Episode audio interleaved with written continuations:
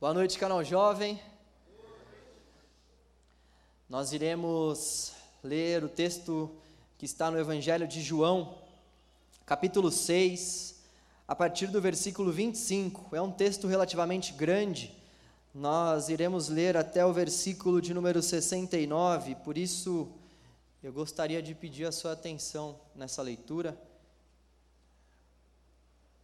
Pessoal lá do Mídias vai colocar no telão para a gente acompanhar. Eu tive que, que dividir essa passagem em vários versículos aí, ou melhor, em vários slides, porque ela era muito grande, então não coube tudo em um slide só, tá? Então, se você quiser acompanhar comigo aí pelo telão, então se você quiser abrir a sua Bíblia, fique à vontade. Eu irei usar a versão da NVI, a nova versão internacional. Amém? Vamos ler a palavra do Senhor. João 6, 25. Jesus, o pão da vida. Quando o encontraram do outro lado do mar, perguntaram-lhe: Mestre, quando chegaste aqui? Jesus respondeu: A verdade é que vocês estão me procurando não porque viram os sinais miraculosos, mas porque comeram os pães e ficaram satisfeitos. Não trabalhem pela comida que se estraga mas pela comida que permanece para a vida eterna, a qual o Filho do Homem lhes dará. Deus, o Pai, nele colocou o seu selo de aprovação. Então lhe perguntaram: O que precisamos fazer para realizar as obras que Deus requer? Jesus respondeu: A obra de Deus é esta: crer naquele que ele enviou. Então lhe perguntaram: Que sinal miraculoso mostrará para para que o vejamos e creiamos em ti? Que farás? Os nossos antepassados comeram maná no deserto, como está escrito: Ele lhes deu a comer pão dos céus. Declarou-lhes Jesus: Digo-lhes a verdade, não foi Moisés quem lhes deu o pão do céu, mas é meu Pai quem lhes dá o verdadeiro pão do céu. Pois o pão de Deus é aquele que desceu do céu e dá vida ao mundo. Disseram eles: Senhor, dá-nos sempre desse pão. Então Jesus declarou: Eu sou o pão da vida. Aquele que vem a mim nunca terá fome, aquele que crê em mim nunca terá sede. Mas, como eu lhes disse, vocês me viram, mas ainda não creem. Todo aquele que meu Pai me der virá a mim, e quem vier a mim eu jamais rejeitarei. Pois desci dos céus, não para fazer a minha vontade, mas para fazer a vontade daquele que me enviou. E esta é a vontade daquele que me enviou, que eu não perca nenhum dos que ele me deu mas os ressuscite no último dia. Porque a vontade de meu Pai é que todo aquele que olhar para o Filho e nele crer tenha a vida eterna, e eu ressuscitarei no último dia. Com isso, os judeus começaram a criticar Jesus, porque dissera: Eu sou o pão que desceu do céu. E diziam: Este não é Jesus, o filho de José? Não conhecemos seu pai e sua mãe? Como ele pode dizer: Desci do céu? Respondeu Jesus: Parem de me criticar Ninguém pode vir ao Perdão, ninguém pode vir a mim se o Pai que me enviou não o atrair. E eu ressuscitarei no último dia. Está escrito nos profetas: todos serão ensinados por Deus. Todos os que ouvem o Pai e dele aprendem, vêm a mim. Ninguém viu o Pai, a não ser aquele que vem de Deus. Somente ele viu o Pai. Asseguro-lhes que aquele que crê tem a vida eterna. Eu sou o pão da vida. Os seus antepassados comeram o maná no deserto, mas morreram. Todavia, aqui está o pão que desceu do céu, para que não morra quem dele comer. Eu sou o pão vivo que desceu do céu. Se alguém comer deste pão, viverá para sempre. Este pão é a minha carne, que eu darei pela vida do mundo. Então os judeus começaram a discutir exaltadamente entre si: Como pode este homem nos oferecer a sua carne para comermos? Jesus lhes disse: Eu lhes digo a verdade se vocês não comerem a carne do filho do homem e não beberem o seu sangue, não terão vida em si mesmos. Todo aquele que come a minha carne e bebe o meu sangue tem a vida eterna, e eu o ressuscitarei no último dia. Pois a minha carne é verdadeira comida e o meu sangue é verdadeira bebida. Todo aquele que come a minha carne e bebe o meu sangue permanece em mim e eu nele. Da mesma forma como o Pai que vive me enviou, e eu vivo por causa do Pai, assim aquele que se alimenta de mim viverá por minha causa. Este é o pão que desceu dos céus. Os antepassados de vocês comeram o maná e morreram, mas aquele que se alimenta deste pão viverá para sempre. Ele disse isso quando ensinava na sinagoga de Cafarnaum. Versículo 60. Ao ouvirem isso, muitos dos seus discípulos disseram: Dura é essa palavra, quem pode suportá-la?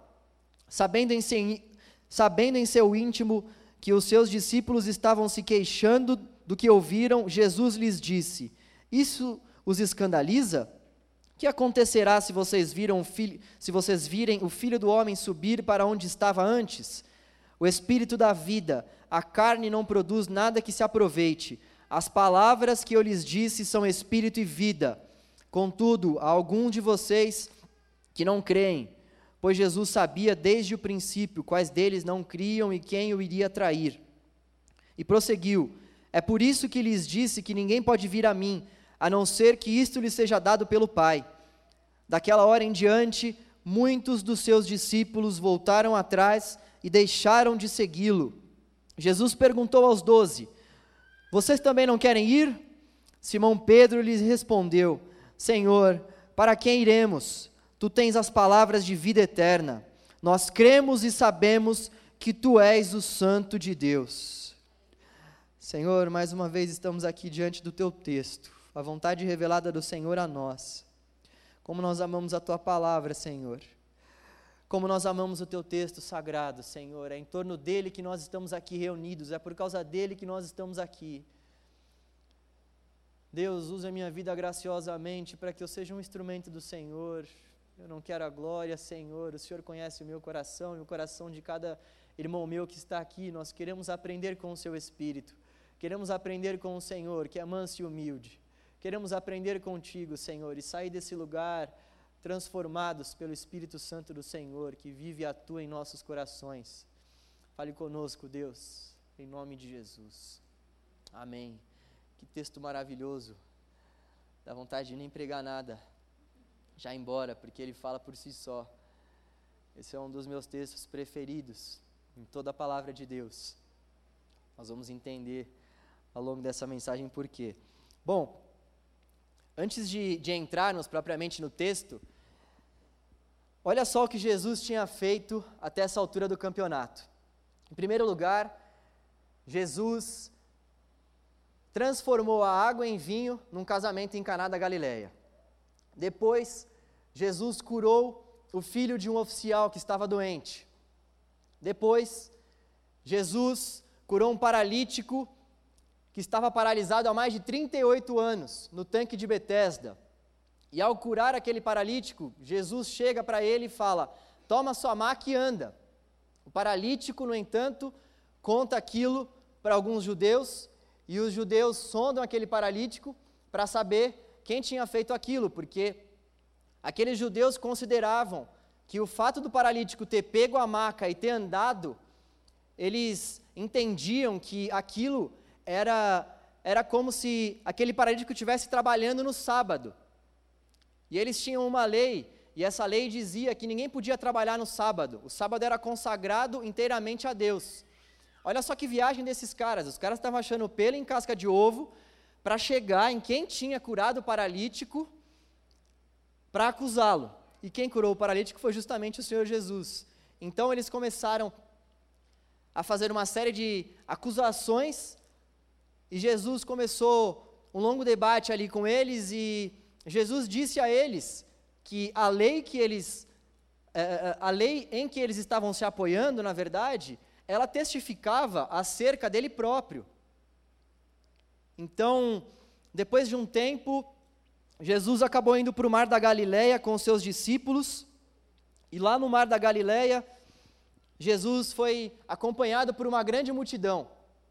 As pessoas já estavam sabendo já de alguns milagres que ele tinha feito, principalmente esses que eu citei, e ele já não conseguia mais andar simplesmente com os doze, ou simplesmente com aqueles poucos discípulos ali que ele costumava andar. Jesus então se viu junto de uma multidão diante do mar da Galileia, então ele avistou um monte e foi com essa multidão para o monte. Ele chamou os seus discípulos para que eles ficassem na parte mais alta do monte, E da parte mais alta do monte, Jesus e os seus discípulos estavam olhando para aquela multidão.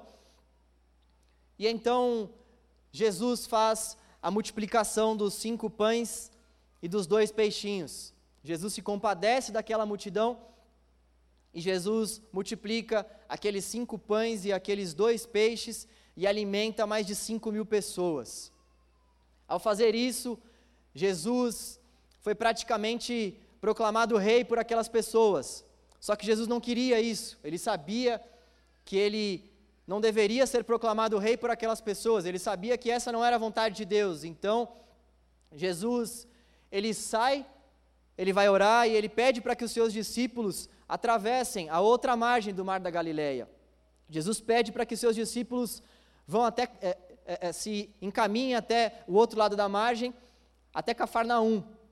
E Jesus, ele não vai com seus discípulos. Jesus pede para que os seus discípulos partam, mas Jesus fica. Jesus vai para um lugar porque ele queria ter um momento de oração. Durante esse momento de oração de Jesus, os discípulos estavam atravessando o mar e quando eles estavam atravessando o mar, eles se viram diante de uma grande tempestade. Jesus então aparece andando sobre as águas. Jesus aparece andando sobre as águas e Jesus então atravessa a margem daquele daquele rio, como algumas pessoas costumam chamar aquele mar da Galileia, e vai até Cafarnaum. Quando a multidão, ao amanhecer, percebe que Jesus não está mais lá, a multidão fica doida e quer ir atrás também de Jesus. Então, eles se encaminham até Cafarnaum em busca de Jesus e dos discípulos dele, mas mais precisamente em cima de Jesus. Então eles também atravessam o mar da Galileia, se encontram com Jesus, e é aqui que nós nos encontramos, justamente nesse capítulo de João, de número 6, versículo 25. Todas essas coisas já haviam acontecido e Jesus estava novamente diante daquela multidão em Cafarnaum. E a primeira coisa que Jesus diz para aquela multidão se encontra no versículo 25.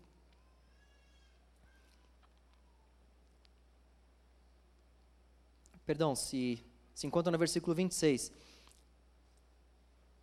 Aquela multidão, ao ver Jesus, diz para ele: Mestre, quando chegaste aqui? Que é interessante, antes disso, e esse é o tema principal que eu quero falar com vocês hoje, que eu quero pensar com vocês,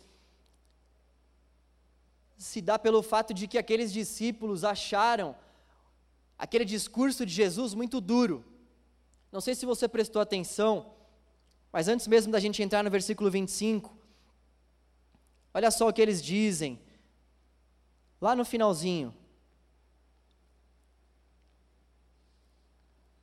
Lá no versículo 60.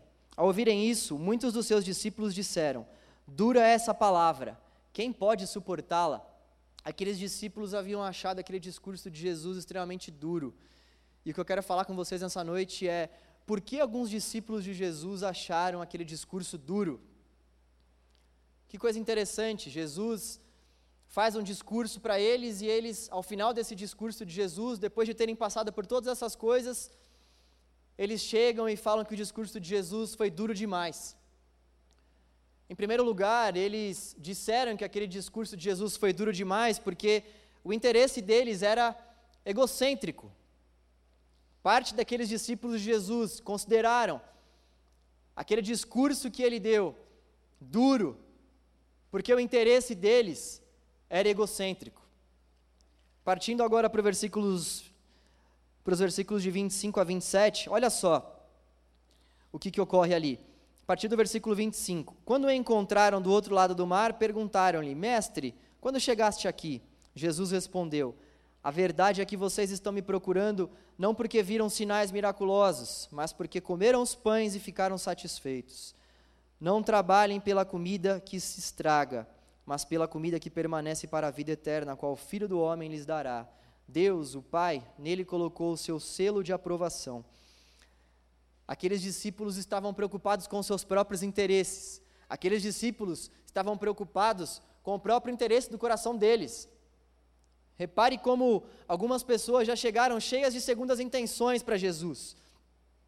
Mestre, quando chegaste aqui, olha só quanta falsidade. É tipo um, amigo, seu louco, você chegou aqui, você está aqui.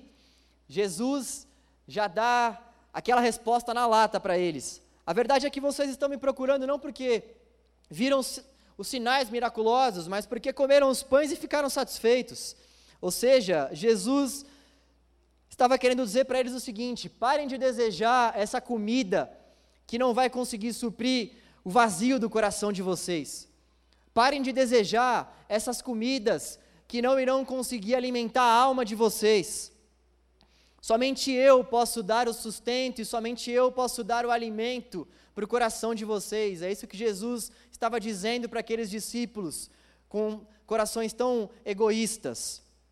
Aqueles discípulos estavam seguindo a Jesus não porque eles queriam ouvir os ensinamentos de Jesus. Aqueles discípulos estavam seguindo a Jesus não porque eles queriam praticar as coisas que Jesus estava falando. Aqueles discípulos estavam seguindo a Jesus não porque eles queriam um perdoador para os seus pecados, mas sim porque eles queriam um operador de milagres. Aqueles discípulos estavam servindo, estavam seguindo ao Senhor Jesus por puro interesse. Por que você está aqui nessa noite? Que você vem aqui nesse lugar sábado após sábado? Por que você sai da sua casa para vir aqui todo final de semana? É porque você quer encontrar algum namorado, alguma namorada? É porque você não tem outra coisa para fazer e você acaba vindo? É porque os seus pais te obrigam a vir aqui? Por que, que eu e você decidimos seguir a Jesus? Por que, que eu e você decidimos nos comprometer com o Evangelho de Jesus? E por que nós, sábado após sábado, vimos nesse lugar? Aqueles discípulos acharam o discurso de Jesus duro, porque eles estavam mais preocupados com seus próprios interesses do que com o Evangelho de Deus. Aqueles discípulos acharam o discurso de Jesus duro, porque eles queriam saber dos seus próprios interesses, eles não estavam buscando os interesses de Jesus. Aqueles discípulos acharam o discurso de Jesus duro, porque Jesus para eles era como um gênio da lâmpada. Quem se lembra do gênio da lâmpada? Hoje em dia está um pouco defasado esse negócio, é mais Marvel, né? Mas para quem se lembra do gênio da lâmpada, era mais ou menos assim: você faz um pedido e ele vai atender o seu pedido. Aqueles discípulos achavam que o viver o cristianismo era justamente isso, eles faziam um pedido e Jesus então atendia ao pedido deles e dessa forma eles conseguiam viver um evangelho legal com Jesus. Se Jesus não atendesse os pedidos que eles pedissem a eles, ah, esse evangelho é duro, essas palavras são duras elas machucam os nossos corações. Se Jesus desse a chance para você fazer um pedido a Ele nessa noite, qual pedido você faria? Pergunte para essa pessoa que está do seu lado: qual pedido você faria? Olha, não precisa nem me falar qual é o pedido, tá? Não precisa nem falar qual é o pedido, eu só quero que a gente realmente venha refletir o que, que nós de fato pediríamos ao Senhor. O que, que veio à sua mente quando eu disse para você pedir algo ao Senhor? Isso que veio à sua mente é aquilo que vai ser justamente determinante para que a gente possa saber como que a gente está servindo ao nosso Deus. Se com um coração altruísta, disposto a aceitar a vontade dele no tempo dele, ou se nós estamos servindo a Jesus com um coração cheio de ego, inflamado pelo egoísmo buscando simplesmente os nossos próprios interesses. Em segundo lugar, aqueles discípulos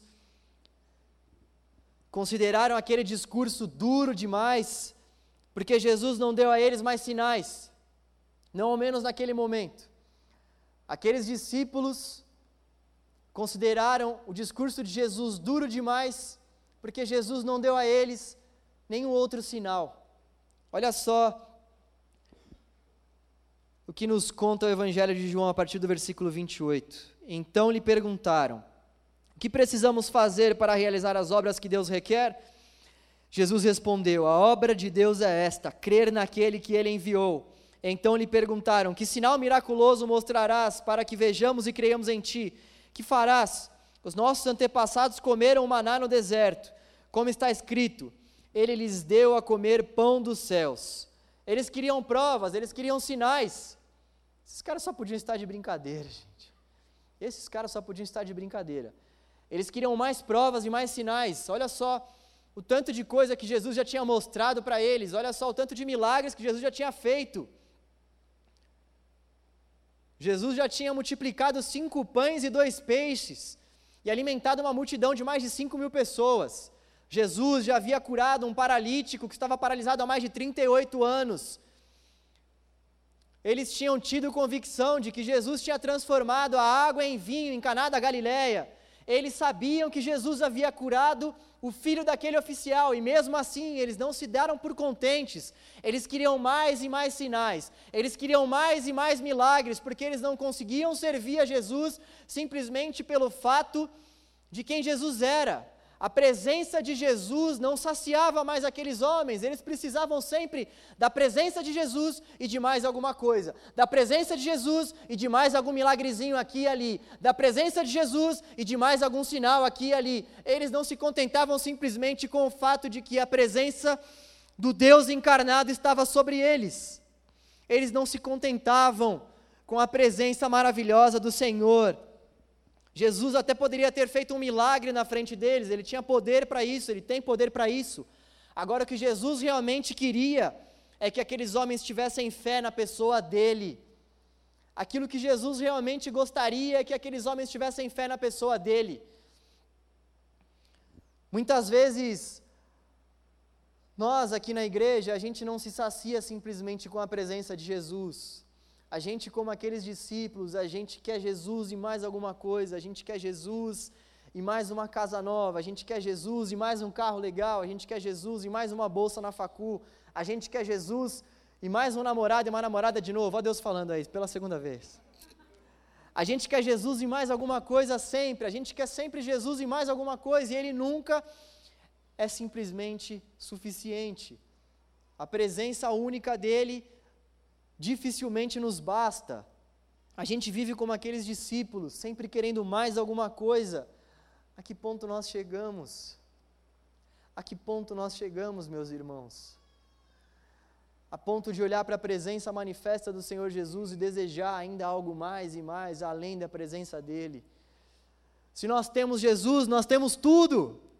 Se nós temos o Senhor Jesus, se nós servimos a Jesus, nós temos tudo nós encontramos o grande segredo da vida, viver em função do nosso Criador, viver para dar glória ao nosso Criador, viver nos despindo de nós mesmos e viver servindo ao nosso Senhor e aos nossos irmãos. Nós descobrimos o segredo da vida, para que nós precisamos de mais algo, para que a gente quer mais alguma coisa. Se nós temos Jesus, se nós temos o Evangelho de Jesus, nós temos tudo. Se nós temos a palavra do Senhor, nós temos tudo se nós temos o Deus encarnado, o pão que desceu do céu, nós temos tudo. Sabe, Jesus não precisava dar nenhuma prova para eles nem fazer nenhum milagre, assim como ele também não precisa fazer isso conosco, mas o que é interessante de se dizer é que mesmo assim ele ainda faz. Mesmo assim, a gente sabe que ele ainda faz. Eu não estou aqui dizendo que Jesus não faz mais milagres, nem que ele não goste de fazer milagres. A questão não é essa. A questão é justamente a motivação do nosso coração quando a gente busca Jesus. Esse é o X da questão. A gente não deve buscar a Jesus por conta dos milagres dele. A gente não deve buscar os milagres para depois buscar ao Senhor. Os milagres eles são uma consequência de quem tem uma vida contrita e quebrantada aos pés da cruz de Deus. Os milagres são meras consequências de quem vive uma vida feliz, alegre e plena com o seu Criador. Os milagres são consequências de quem entende que a vontade de Deus é boa, perfeita e agradável. Sabe, existe uma música muito linda que uma vez, quando eu fui na cela da Lari, a Graça tocou e eu fiquei com essa música no meu coração e acho que ela, ela serve como uma ilustração maravilhosa para isso que nós estamos falando aqui. Queria pedir para ela colocar essa música aí no telão. Fiquem tranquilos, porque eu não vou cantar. Tô vendo que tem gente que tá mirando com uma cara aí. Dá glória a Deus aí, irmão, que eu não vou cantar. Eu pensei, pensei, falei, será que eu canto? Será que eu não canto? Mas eu falei, é melhor não. É, por favor, irmã, me ajude, senão eu vou ter que cantar. Eles estão pedindo aqui para você pôr slide aí. Se você não pôr, eu vou cantar. Não tá aí? Tá aí a música. Tem só uma só. Não, não, gente, faz isso não. A música se chama. Vocês estão me deixando animados. Tô brincando. A música se chama Deus é Deus. Uh, eu esqueci o nome do autor, tá? Depois você procura na internet lá e tem um nome meio. Tipo.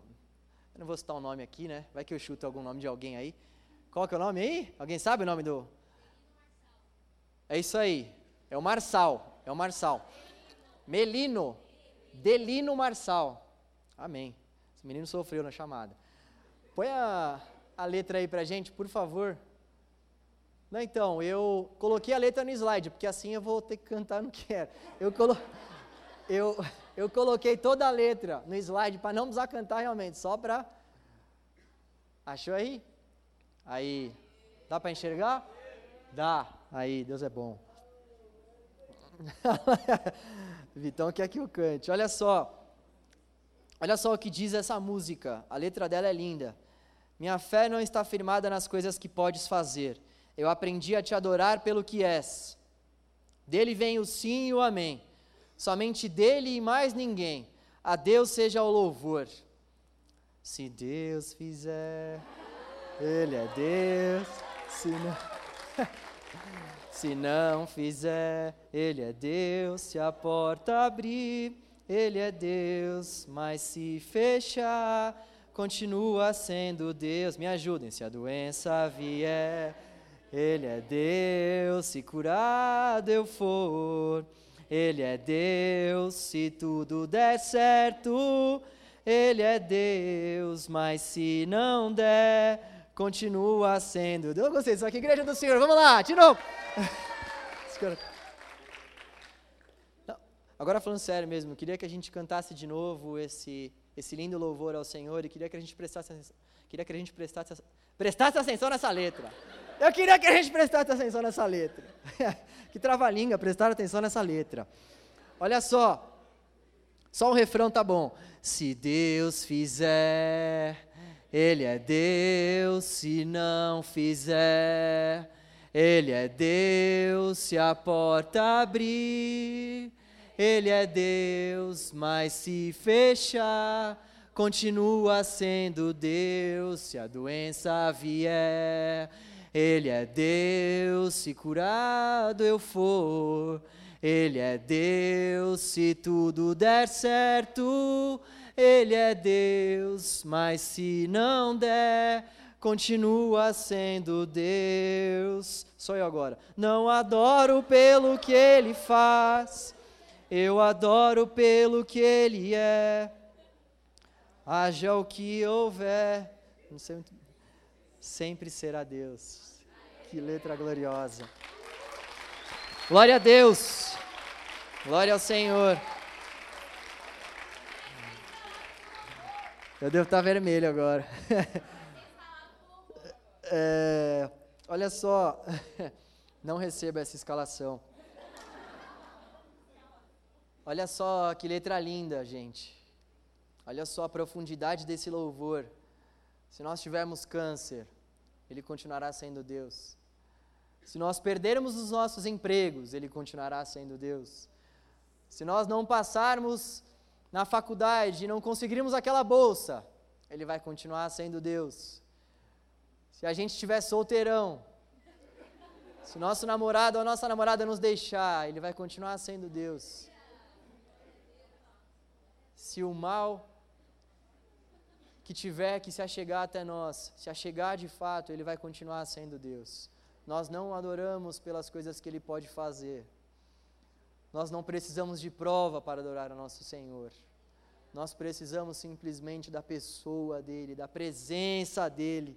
Nós precisamos apenas, nós nos contentamos apenas, ou melhor, nós nos contentamos com todos os atributos do nosso Deus.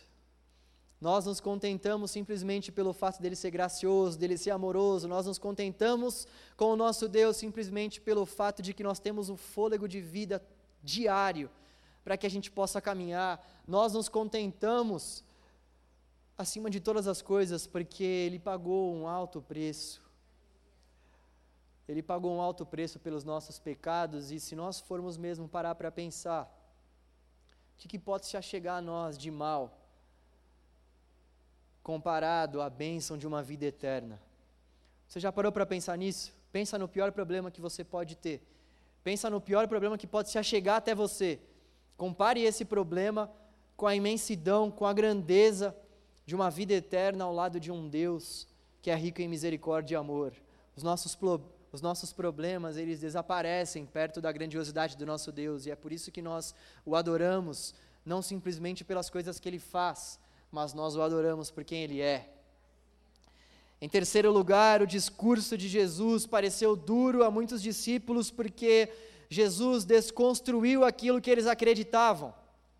Jesus desconstru, desconstruiu aquilo que eles acreditavam. Pode trocar a música aí, por favor? Tem um, tem um versículo aí. Queria que o pessoal acompanhasse essa linha de raciocínio. Aquele slide que tem três pontos, isso aí. Então, aqueles discípulos acharam o discurso de Jesus duro demais porque Jesus desconstruiu aquilo que eles acreditavam. Está lá nos versículos de 32 a 40. Eu não vou ler novamente porque a gente vai citá-los aqui, nós já também lemos. Mas Jesus desconstruiu aquilo que eles tinham como raízes. Jesus desconstruiu aquilo que eles tinham como tradição. Jesus ele mexeu em dois principais pontos. Jesus mexeu no ponto em que eles criam que Moisés, quem tinha dado a eles o verdadeiro pão do céu. Aqueles homens criam que quem havia dado para eles o pão do céu havia sido Moisés. E em segundo lugar, eles criam que o maná era o pão do céu e não Jesus. Eles estavam encarando o pão como algo físico, eles não estavam entendendo ainda que Jesus estava falando dele mesmo. Eles não estavam entendendo que a verdadeira comida que tinha que ser comida não era a comida física. Aqueles homens estavam vendo aquelas crenças que eles tinham enraizadas sendo destruídas por Jesus. Jesus coloca Moisés como sendo servo do seu pai e Jesus coloca ele mesmo como sendo o verdadeiro maná de Deus. Jesus então desconstrói esses dois pensamentos daqueles judeus e, nesse sentido, ele mexeu com Moisés e mexeu com o maná. Para um judeu, você mexer com Moisés e você mexer com o maná, ferrou. Mexeu com Moisés e mexeu com o maná é a mesma coisa que mexer com Zé na portaria da igreja. Você está ferrado. Você vai ouvir. Mexer com Moisés e mexer com o maná para um judeu é mexer naquilo que eles creem como tradição, naquilo que eles creem como raiz. Jesus, então, ele desconstrói essa crença daqueles judeus. E não é à toa que aqueles judeus acham que as palavras de Jesus são duras demais. Jesus realmente ele mexe com o profundo do ser deles. Jesus mexe com aquela crença que norteava a vida deles. Jesus tem poder para fazer isso. O Evangelho do Senhor, quando ele se achega até nós, ele faz justamente isso. Nós temos as nossas crenças, nós vamos até o Evangelho com as nossas crenças, com os nossos costumes, com as nossas manias, e quando nós nos deparamos com o Evangelho, pum! O Evangelho começa a desconstruir aquelas nossas crenças, o Evangelho começa a tirar aquelas nossas ferramentas, aquelas nossas ferraduras, aquelas nossas armaduras, e nós então vamos substituindo as nossas armaduras pelas armaduras do Senhor, nós vamos substituindo as nossas crenças pelas crenças do Senhor. O Evangelho, ele quando chega, incomoda num certo sentido, e foi justamente isso que aconteceu com aqueles judeus. Jesus, ao falar aquelas coisas que iriam de encontro com aquilo que eles tinham como raiz dentro dos seus corações, como raízes dentro dos seus corações, melhor dizendo, Jesus causou um impacto Jesus causou incômodo, e o Evangelho faz mesmo isso, porque o Evangelho nos tira da nossa zona de conforto, o Evangelho nos mostra aquilo que nós estamos fazendo que não está indo de acordo com a vontade do nosso Senhor. Quando o Evangelho não faz isso, na verdade ele não é o Evangelho de Jesus. Ele é o evangelho do ursinho puff, ele é o evangelho de quem você quiser chamar, mas o evangelho de Jesus, quando ele chega, ele confronta. Quando ele chega, ele transforma. Quando ele chega, ele abala as nossas estruturas. O evangelho de Jesus mexe com as nossas raízes. O evangelho de Jesus transforma as fortalezas dos nossos corações. O evangelho de Jesus não permite com que nós sejamos da mesma forma como nós éramos. O evangelho de Jesus tem poder para transformar o nosso ser. O Evangelho de Jesus, quando chega, ele decreta um antes e um depois. O Evangelho de Jesus faz dos nossos corações uma nova construção. Quando será que foi a última vez que abrimos mão de algo por conta desse Evangelho?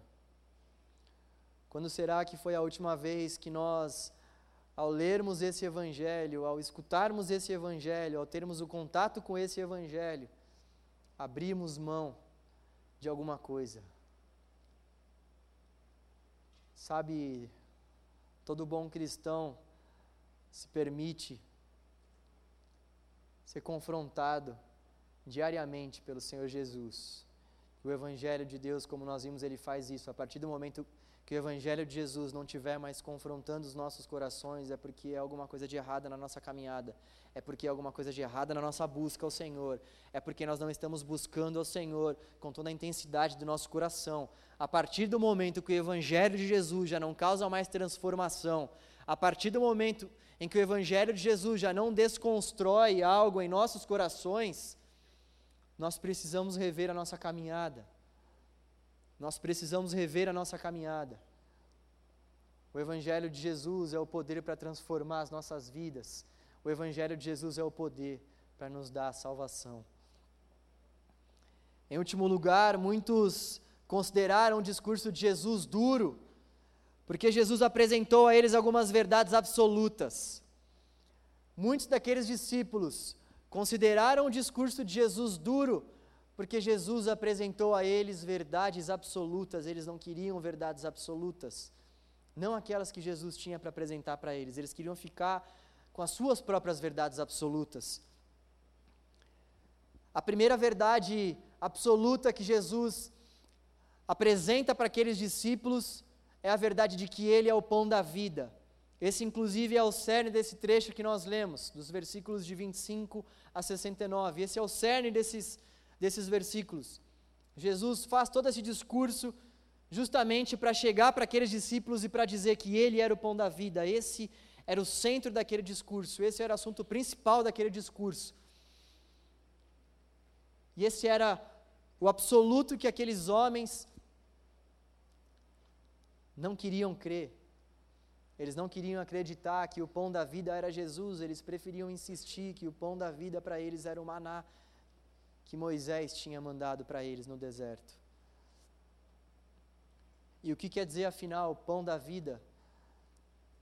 Dizer que Jesus é o pão da vida é dizer que Jesus transmite e sustenta a vida. É dizer que não é o maná que sustenta a vida, mas é dizer que o próprio Senhor Jesus sustenta a vida, não qualquer tipo de vida, mas a vida eterna. Jesus tem dentro de si a fonte de vida para nos dar, por isso que ele é chamado de pão da vida. Em segundo lugar, eles não criam que Jesus veio de Deus. Isso vai estar lá no versículo 46. Como era difícil para aqueles homens crerem nisso. Eles não conseguiam crer que Jesus tinha vindo do Pai. Em terceiro lugar, o terceiro absoluto é que a carne de Jesus é a verdadeira comida e o sangue de Jesus a verdadeira bebida. Primeiro, Jesus começa falando sobre a sua carne. Aqueles homens, eles começaram a dificultar as coisas para entender aquilo que Jesus estava passando para eles. E Jesus, ao invés de amaciar o discurso dele, ele pega mais pesado ainda. Ele chega e fala que eles não, não somente vão ter que comer a carne dele, mas que eles vão ter que beber o próprio sangue dele. Aí, o sangue para o judeu é algo sagrado. O sangue para um judeu é a fonte da vida, então aquilo que Jesus estava pedindo para eles era algo que, na opinião deles, não tinha o menor cabimento. Eles acabam achando aquele discurso de Jesus ainda mais inoportuno e é claro que quando Jesus vai falar sobre comer a sua carne, sobre beber o seu sangue, Jesus não está falando aqui num sentido literal. A carne e o sangue de Jesus são a sua própria vida, a própria vida que Jesus deu a nós na cruz do Calvário. Dizer que Jesus é o pão da vida, é acreditar no sacrifício da cruz. E quando nós acreditamos no sacrifício da cruz, o crer dentro do nosso contexto de fé, é muito interessante, porque quando nós cremos, nós temos que necessariamente confiar, nos comprometermos e nós temos que crer. A fé, na verdade, ela vai envolver esses três Cs: crer, se comprometer e confiar. Nós precisamos confiar que Jesus é o pão da vida que desceu dos céus e nos deu a vida eterna.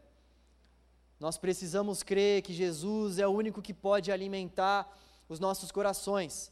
Nós precisamos crer que quando Jesus diz que Ele é o pão da vida, Ele nada mais está dizendo que Ele é o único que pode nos dar vida eterna. Ele é o único que pode saciar a fome que há dentro dos nossos corações. Jesus está dizendo para aqueles discípulos que o que eles precisam de fato é somente deles, eles precisam se alimentar somente dele. Aquilo que Jesus está dizendo quando ele diz que ele é o pão da vida que desceu dos céus, é que ele é somente, ele é exclusivamente único que pode nos salvar e nos remir dos nossos pecados. É somente através do sacrifício dele que nós alcançamos a redenção. É isso que quer dizer que Jesus é o pão da vida. Nós só temos essa carne e esse sangue para comer e para beber se nós quisermos alcançar a vida eterna a carne e o sangue de Jesus Cristo. E essa carne e esse sangue de Jesus, eles foram evidenciados no sacrifício de Jesus na cruz do Calvário. Aqueles discípulos achavam aquele, aquele discurso duro demais, porque aquele discurso mexia com aqueles absolutos que eles tinham no coração deles. Sabe, a gente vive uma época onde falar em absolutos é muito complicado. A gente vive uma época onde tudo é relativo, tudo depende, tudo tem um outro ponto de vista. A gente vive numa época onde você afirmar categoricamente algo é muito complicado. A gente vive isso nas nossas faculdades, nos nossos empregos, muitas vezes. Nas nossas faculdades, então, nem se fala. Você sabe bem que para a gente chegar e falar que nós cremos em Jesus é algo muito difícil. As pessoas não querem saber de certos absolutos, as pessoas não querem saber que existe uma pessoa que pode dar uma vida eterna a elas. Isso vai depender do ponto de vista, elas vão dizer. Elas fogem desses absolutos da mesma forma como aqueles discípulos fugiam daqueles absolutos que Jesus estava apresentando a eles. Isso não é novo. A gente não está vivendo nada novo, isso já acontecia. E nós, como aqueles discípulos que foram fiéis ao Senhor, devemos crer que esses absolutos existem sim, não somente existem, como eles são fundamentais para a nossa fé e para a nossa salvação. Em meio a tanta relatividade, Jesus apresenta esse grande absoluto para aqueles discípulos: Ele é o pão da vida. Em meio a todas aquelas coisas em que aqueles discípulos não estavam confiando, Jesus vai apresentar essa verdade imutável, Ele é o pão da vida e nós jamais podemos negociar essa verdade do Evangelho do Senhor Jesus. Existem certas coisas que nós não podemos negociar, existem certas coisas que são inegociáveis para quem tem a fé depositada em Jesus Cristo. Nós não podemos negociar os princípios dessa palavra. Nós não podemos negociar o princípio do Evangelho de Jesus. Ele é o pão da vida, Ele é o pão que desceu do céu para nos alimentar. Somente Ele, através dele simplesmente que nós temos a vida eterna. Somente Ele pode nos traçar um caminho ao Pai. Não há nenhum outro senão Ele que intercede por nós e que prepara-nos um caminho diante do Senhor. Nós precisamos acreditar nos absolutos da fé cristã. E não podemos titubear, porque são absolutos da nossa fé. Aqueles discípulos acharam o discurso de Jesus duro demais, porque eles não queriam abrir mão dos seus absolutos.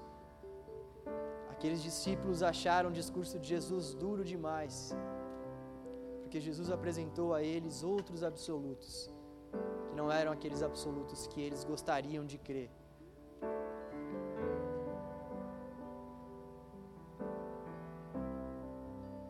Jesus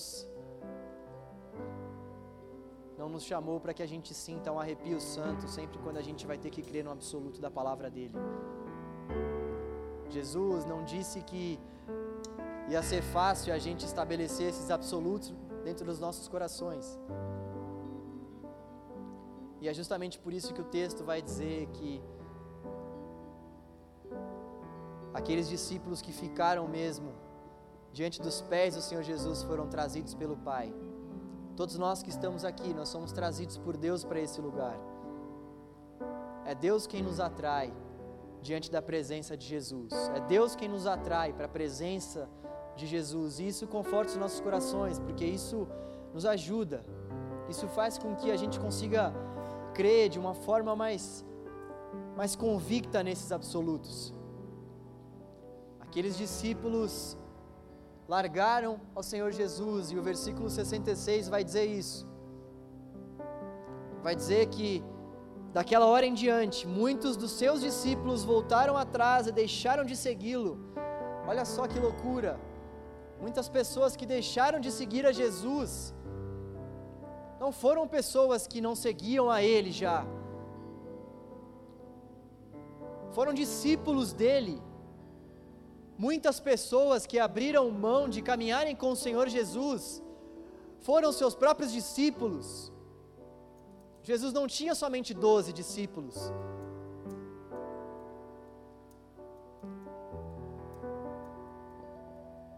E o que é interessante é que, no sentido original, esse voltaram atrás e deixaram de segui-lo, vai indicar que eles voltaram às coisas que tinham deixado para trás. Eles voltaram não somente às práticas, mas eles voltaram àquela velha maneira com que eles viviam, longe e afastada de Deus.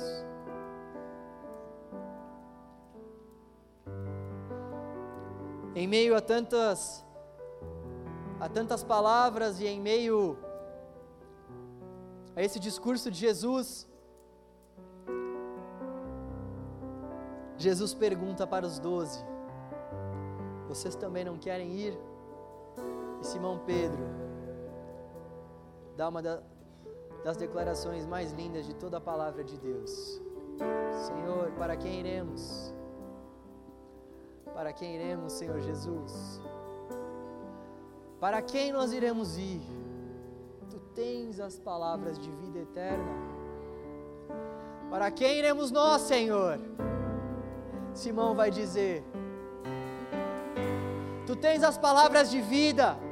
Aqueles discípulos podem ter te deixado. Aqueles discípulos podem ter deixado ao Senhor, mas nós cremos e sabemos, entendemos, confiamos, compreendemos que somente o Senhor tem palavras de vida. Nós acreditamos fielmente, com toda a intensidade do nosso coração, disse Simão que só tu tens as palavras de vida eterna, que só tu tens as palavras que podem preencher os nossos corações, que só tu e nenhum outro pode nos dar a vida. As tuas palavras são vida e vida em abundância. Somente o Senhor tem as palavras de vida. Ah, canal jovem. Como nós precisamos, como igreja, entender isso. Como nós precisamos desesperadamente parar de tratar o Evangelho de Jesus Cristo e a pessoa de Jesus Cristo, Filho do Deus encarnado, como se ele não tivesse as palavras de vida eterna para nos dar todos os dias. Como nós precisamos mudar o nosso conceito acerca de como nós enxergamos o Evangelho, acerca de como nós vivemos o Evangelho, acerca de como nós nos relacionamos com o nosso Deus. Nós estamos falando de um Deus que tem palavras de vida eterna. Nós estamos falando de um Deus que, ao falar, emana vida. Nós estamos falando de um Deus que tem vida no falar. Nós estamos falando e servindo um Deus nesse lugar que tem poder sobre a morte e a vida.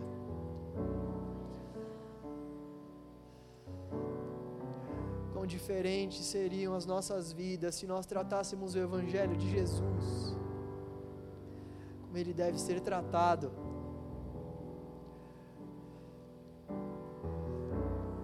Quão diferentes seriam as nossas vidas, esse bairro e essa igreja, se nós, os jovens do canal, crescemos que Ele é de fato o pão que desceu dos céus.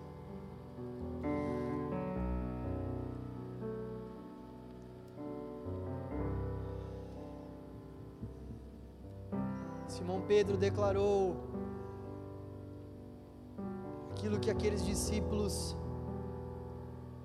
precisavam ouvir, aquilo que nós precisamos ouvir e acreditar. Queria que nós orássemos nesse momento, amando ao Senhor para que Ele venha nos perdoar dos nossos pecados, clamando ao Senhor para que Ele não nos trate segundo a imensidão dos nossos pecados, mas segundo a riqueza da Sua graça.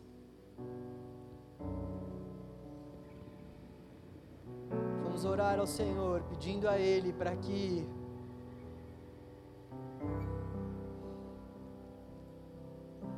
nós venhamos nos alimentar simplesmente através do pão que Ele pode nos dar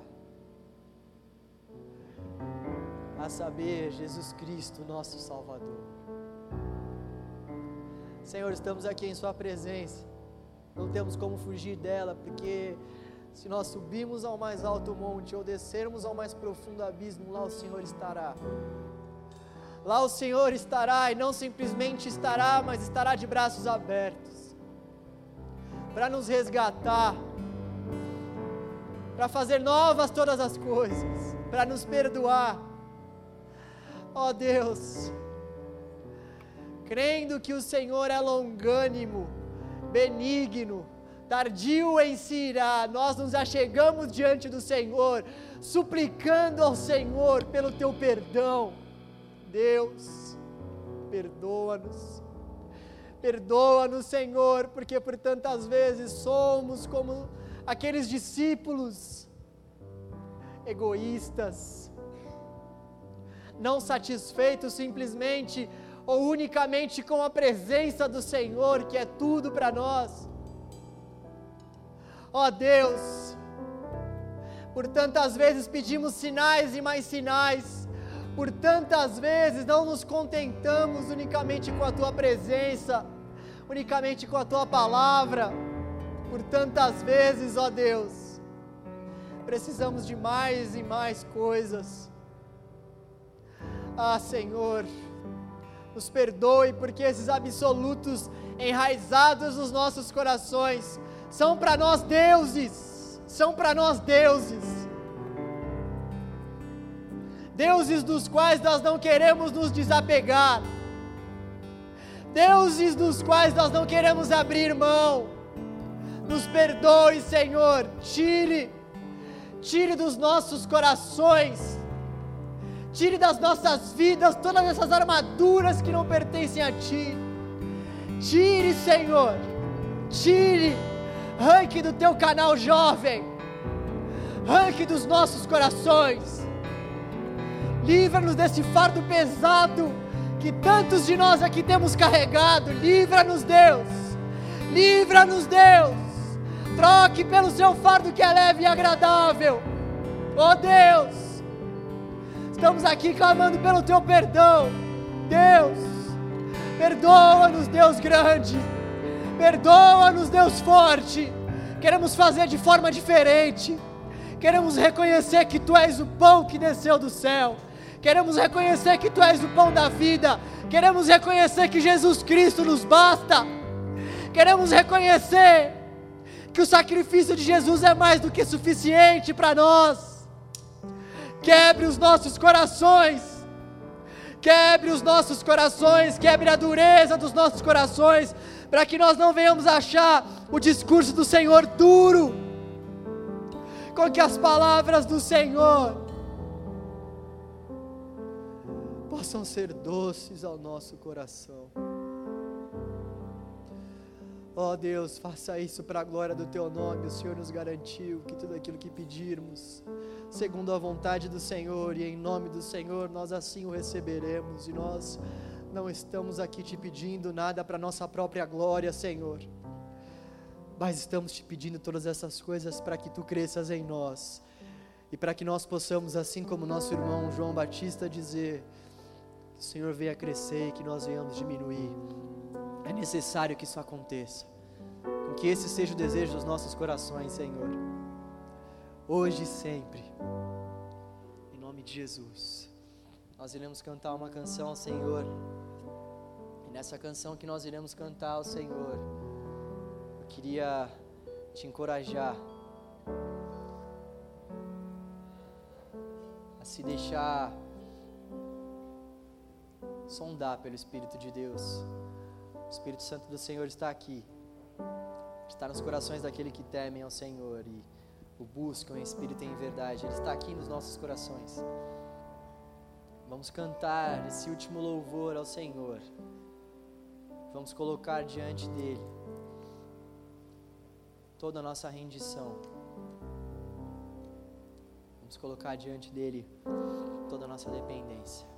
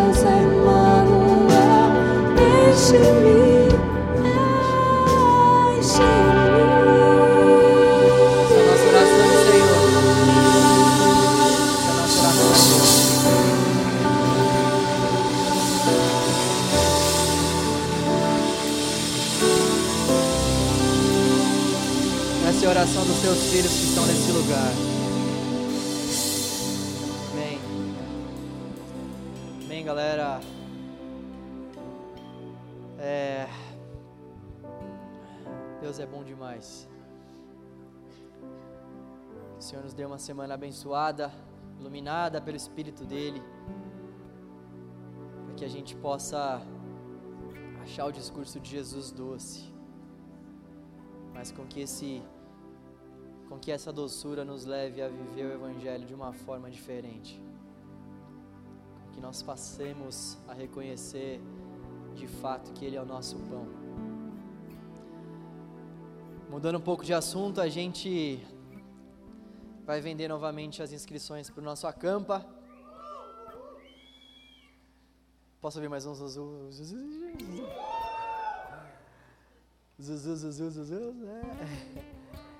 A gente vai começar a vender o segundo lote hoje também. Nós temos mais 10 inscrições apenas para o primeiro lote, então corram, tá? E a partir de hoje, então, a gente já começa a vender já o segundo lote do Acampa. Os valores estão lá na mesa, tá? Você pode pagar até em quatro vezes no cartão de crédito.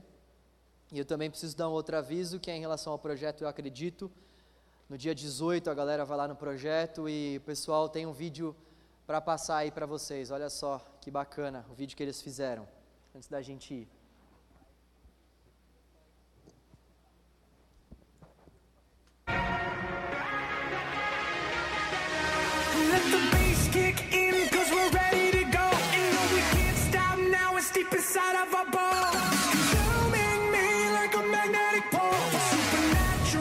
So supernatural, yeah, yeah. We came to blow it up, bring some speakers and some subs. If you down and that's what's up, you know we can. É isso aí? É gospel essa música, Terra? Não. Só para saber. Irmãos, que o Senhor abençoe cada um de vocês. Vão em paz.